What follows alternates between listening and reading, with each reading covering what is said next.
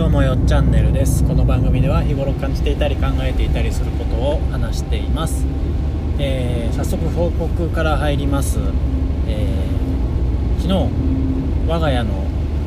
家族にコロナの陽性者が出ました。はい。これ何で分かってかっていうと,、えーと、2日ほど前に娘が発熱をして保育園に迎えに行ったんですよ。でえーと、その日の病院はもうコロナの検査やらないって言われたので時間的に遅かったので次の日来てくださいって言われて昨日の朝から朝の一番に行って検査してもらったら陽性ですという結果でした、はい、それでですね、まあ、僕の奥さんは医療従事者なのでその働いている勤務先でですね、まあ、家族の中で感染者が出たということはその同居している家族も非常に陽性が陽性の可能性が高いんで全員 PCR をしますっていうことになって奥さんの方の職場で家族全員ドライブスルー形式でですね PCR 検査をしました。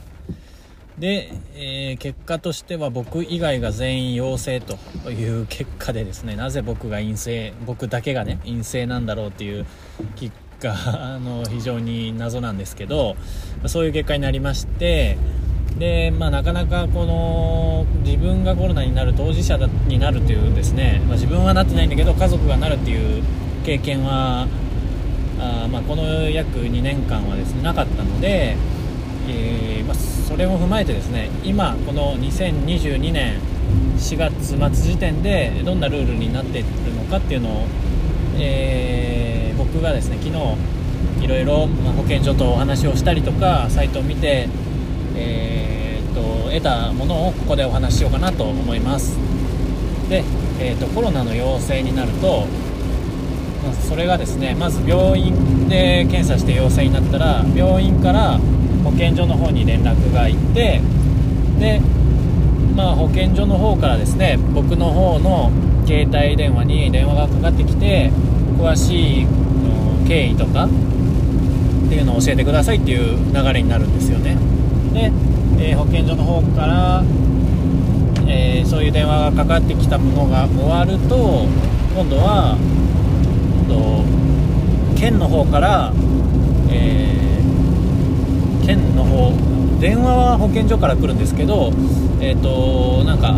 飲食物とかの物資を届けますっていう話がもう一回今度は保健所から来てでそれいついつですみたいな話があるんですけどそういう流れでなんか2回ぐらい保健所から電話かかってくるんですよ。で、えー、まずね最初に保健所から、えー、電話かかってきた時に言われるのはえー、っとね確かここ2日間だったかな？陽性反応が出てそれよりも前の、えー、2日間の間にどこで何をしていたかとか、まあ、週末挟んだ場合はどこへ行って、まあ、誰とどんな状況だったかみたいな話を聞かれます。でちょうど僕はね愛知航空ミュージアムに日曜日の日に行ってたんで娘が発熱したのが月曜日でね。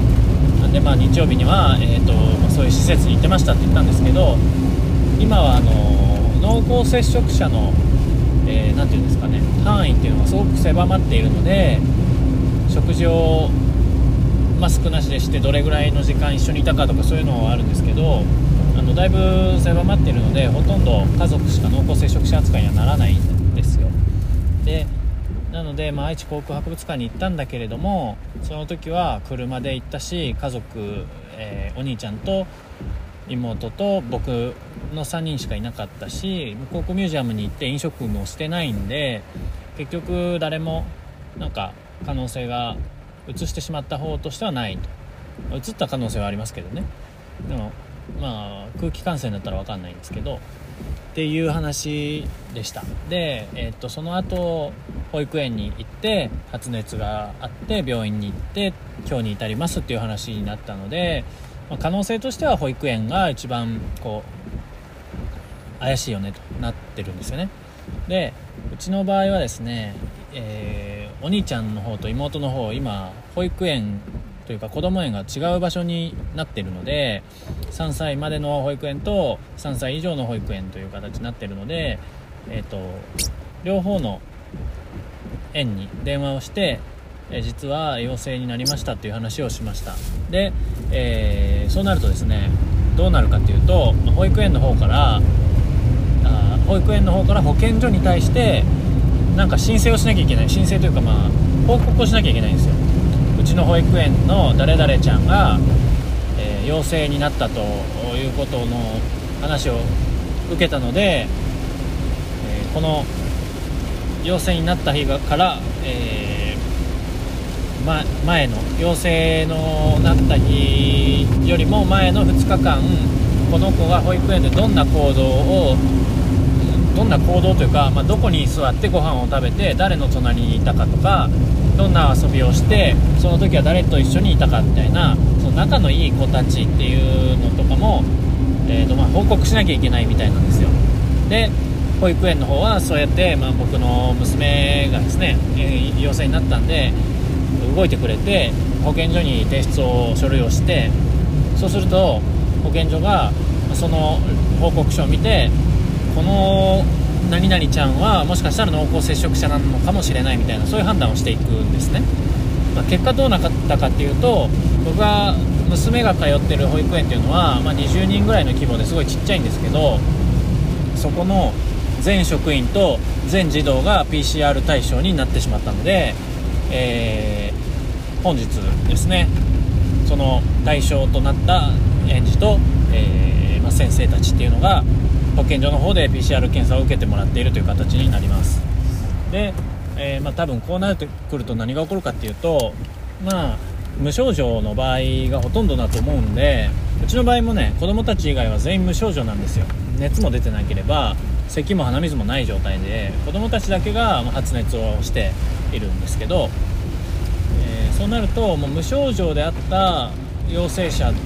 が必ず、まあ、ゼロではないと思うんで、まあ、分かんないけどね、えーと、どっかの職員とかその子供たちの中で陽性者が出ますよね。そうなると陽性だった子供の今度は、えー、同居人である両親とかあうちの場合は祖父祖母っていうところも同居だったので全員がこう検査対象になってくるわけですよ。で、えー、まあ、どんどん芋づる式にですね陽性者っていうのが増えていってで最終的にはこれはクラスター規模だねみたいな形になって、まあ、そうやってニュースとして取り上げられちゃうみたいなことが多分起こるんですよね。で実際ちょっとどうなったのかはえー、っとまだ結果が出てないのかな？今日受けた人は明日の夕方にしか出ないはずなんですけどそういう話がありまして娘の保育園はですね一応、えー、全職員全児童が PCR 対象になってしまいました。で、えお兄ちゃんの方はですねお兄ちゃんの方はどれぐらい対象者がいたのかがちょっと、えー、僕の方では把握してないんですけど先生たちの方から、えっと、いろいろと、と、聞き取りをしなきゃいけないみたいで、えー、聞き取りがありましたね。僕の方に電話があって親はどんな仕事をしているのかおじいちゃんおばあちゃんはどんな仕事をしているのか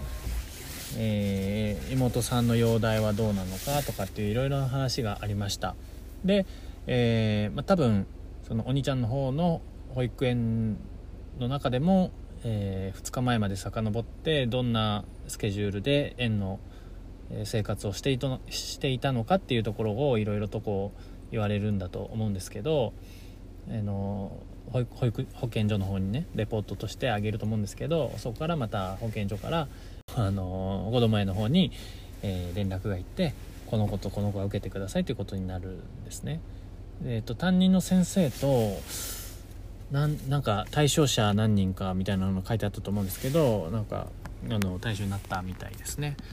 でこうなるとねなんかやっぱりどっから移ったか分かんないしどうしよどうすることもできないんですけどえっ、と1人目の陽性患者にその保育園とかの中でなっちゃうとこういうことが起こるんだなと、ま2回目でも3回目でも同じかもしれないんですけどなんかもううん自分にはどうしようもできないんだけど最初に出しちゃったことで全員がこう PCR 検査を受ける対象になってねみんながこう動いてくれてね先生がレポート出したりとか本当大変だなっていうふうに思いました。なんかちょっと ETC が。そうなんかねちょっとねやっぱ申し訳ない気持ちがすごくありますね。いやまあこういう経験がありました。はい。でねこれはえー、っとちょうどね PCR 検査を受けた昨日は長男そのお兄ちゃんの方が親子遠足の日だったんですよ。で僕もすごい楽しみにしてたし、えーまあ、子供も行きたかったんで朝一で行って妹が、えー、陰性ならもうすぐちょっと遅れるかもしれないけどすぐ遠足行こうねって言ってたんですけどまさかの陽性になっちゃったんで結局まあお休みをしなきゃいけなくなってですね。でお兄ちゃんの方は最初は「行きたい行きたい」って言ってたんですけどもうすぐあのまあでも今日はお休みになっちゃなっちゃったねってもう休むしかないねみたいな話でですね。ものすごいもう物分かりがいいというか諦めがついたというかそんな感じで切り替えたみたいで大人だなと思いました。で帰り道の車でねあのじいじやばあばも含めて家族みんなであの遠足に行こうねみたいな話をですね子供の方からしてきてくれてえーとまあ、今日はみんなお友達はみんな遠足行ってるけど、まあ、今日は行けなくなっちゃったからじいじばあばお父さんお母さんみんなで休みの日に連れてってねみたいなこれを自分から言ってくるっていうのもねすごいね大人だなと思って聞きましたけどもそういうことがありましたね。残念でしたね。ただここでねあの妹の方がただの熱だろうっていう判断でまあ何も、えー、検査とか受けずにコロナかどうかっていうその判断をするのをサボってというか、まあ、しずに上の子と一緒に親子遠足に参加してたりしたら本当にそれこそいっぱい広まったかもしれないですし、うんまあ、調べに行っといてよかったなっていう面はありますね。はいでじゃあここから、えー、何日間こう陽性者の人と陰性だった同居人というのがいた場合何日間こう、えー、外出できないのかという話をしますえっとねまず陽性者に関して言うと陽性の反応なんだけど無症状の人っていうのは、えー、10日間外出禁止になってきますで今度陽性者で症状が出た人、ま発熱とかですねなった人っていうのは7日間えー、っと滞在滞在というか外出禁止になります。はい、で今度は、えー、陰性だったんだけど陽性者とまあえーと、濃厚接触になった人っていうのは陽性の人と最後に濃厚接触した日から7日間がダメなんですよ。でこれって僕の場合は同居してるんで完全隔離だったら、えー、隔離した日から7日後にもう外出して OK ってなるんですけど仮に完全隔離せずにのあの陽性者と一緒にずっと過ごしたとしたら陽性者は、えーと仮に10日間外出禁止があったとしてその10日後から僕は7日間、えー、外出禁止なんですよ。なんで17日間拘束されるみたいなイメージですね。でこれなんでかっていうと最後の濃厚接触者との、えー、最後に陽性の人と濃厚接触をした日から追加で7日間なんで17日間ダメになるんですね。でその何の7日間なのっていうところで言うと発症するリスクがあるのが陽性者と最後に濃厚接触してから7日間の間はもしかしたら発症のリスクがあるからダメみたいな。そんな話みたいです。でこれだいぶ縮まったらしいんですよ。今年の何月かから改正があってだいぶこういうのが縮まってきて期間が。で正直ねあの保健所の人が言うには最後に接触してから7日間って言ってますけどそれよりも後に発症する人だっていますよみたいな話をしてて、まあ、そりゃ外出し始めたらもう今度どこで金もらってくるか分かんないですし潜伏期間も絶対7日で死ぬとかっていう話じゃないと思うんであるよなと思いながら聞きました。なんでもう正直ね、えー、まあ、決めてはいるけど分かんねえみたいな話だと思うんですよね。うん。っていうのを知りましたね。はい。で一応対応としては保健所はえっ、ー、とホテルで陽性の人だけ隔離するかえっ、ー、と入院するかえっ、と自宅療養かこの3択ですっていう話で、ま、うちの娘が最初陽性だったんで2歳の子をホテルで隔離するのはま無理だからあの自宅療養でいいですかねみたいな話になって自宅療養になったんですけど変な話ですね。あの子供とお母さんとか子供とお父さんとかどっちかがあのだけがね陽性だったらもうその2人だけホテル暮らしにした方がご飯も作んなくていいしあのお風呂もついてるしずっとまあ一緒にいれるわけじゃないですか。で残された側は家にずっといて完全にもう隔離された状態ですよね。その物理的に離れてるんで。なんで心理的にも安心安全だし家事育児という面でもすごく、まあ、楽になるというとあの変な語弊があるかもしれないですけどご飯作んなくてよくなったりとかそういうのがあって完全にこう効率的になっちゃうんですよね。そっちの方が。変な話ね。うん、だから今回の話あの僕たち家族僕以外全員陽性だったんでもうだったら まあ僕が家にいますけどあの、まあ、みんなで普通に家で外出しない生活を営んでいけばいいんじゃない？1週間っていう話になってとりあえず、えー、家にいます。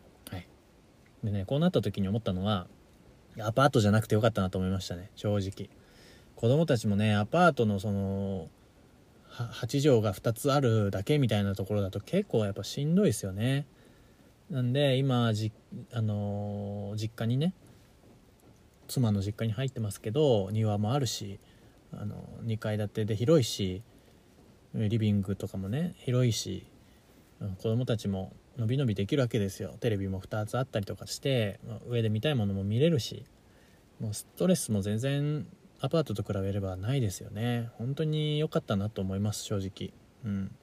でこれからあの来月ぐらいにですね来月か再来月に僕はあの借家の方に一軒家の借家に引っ越すんですけど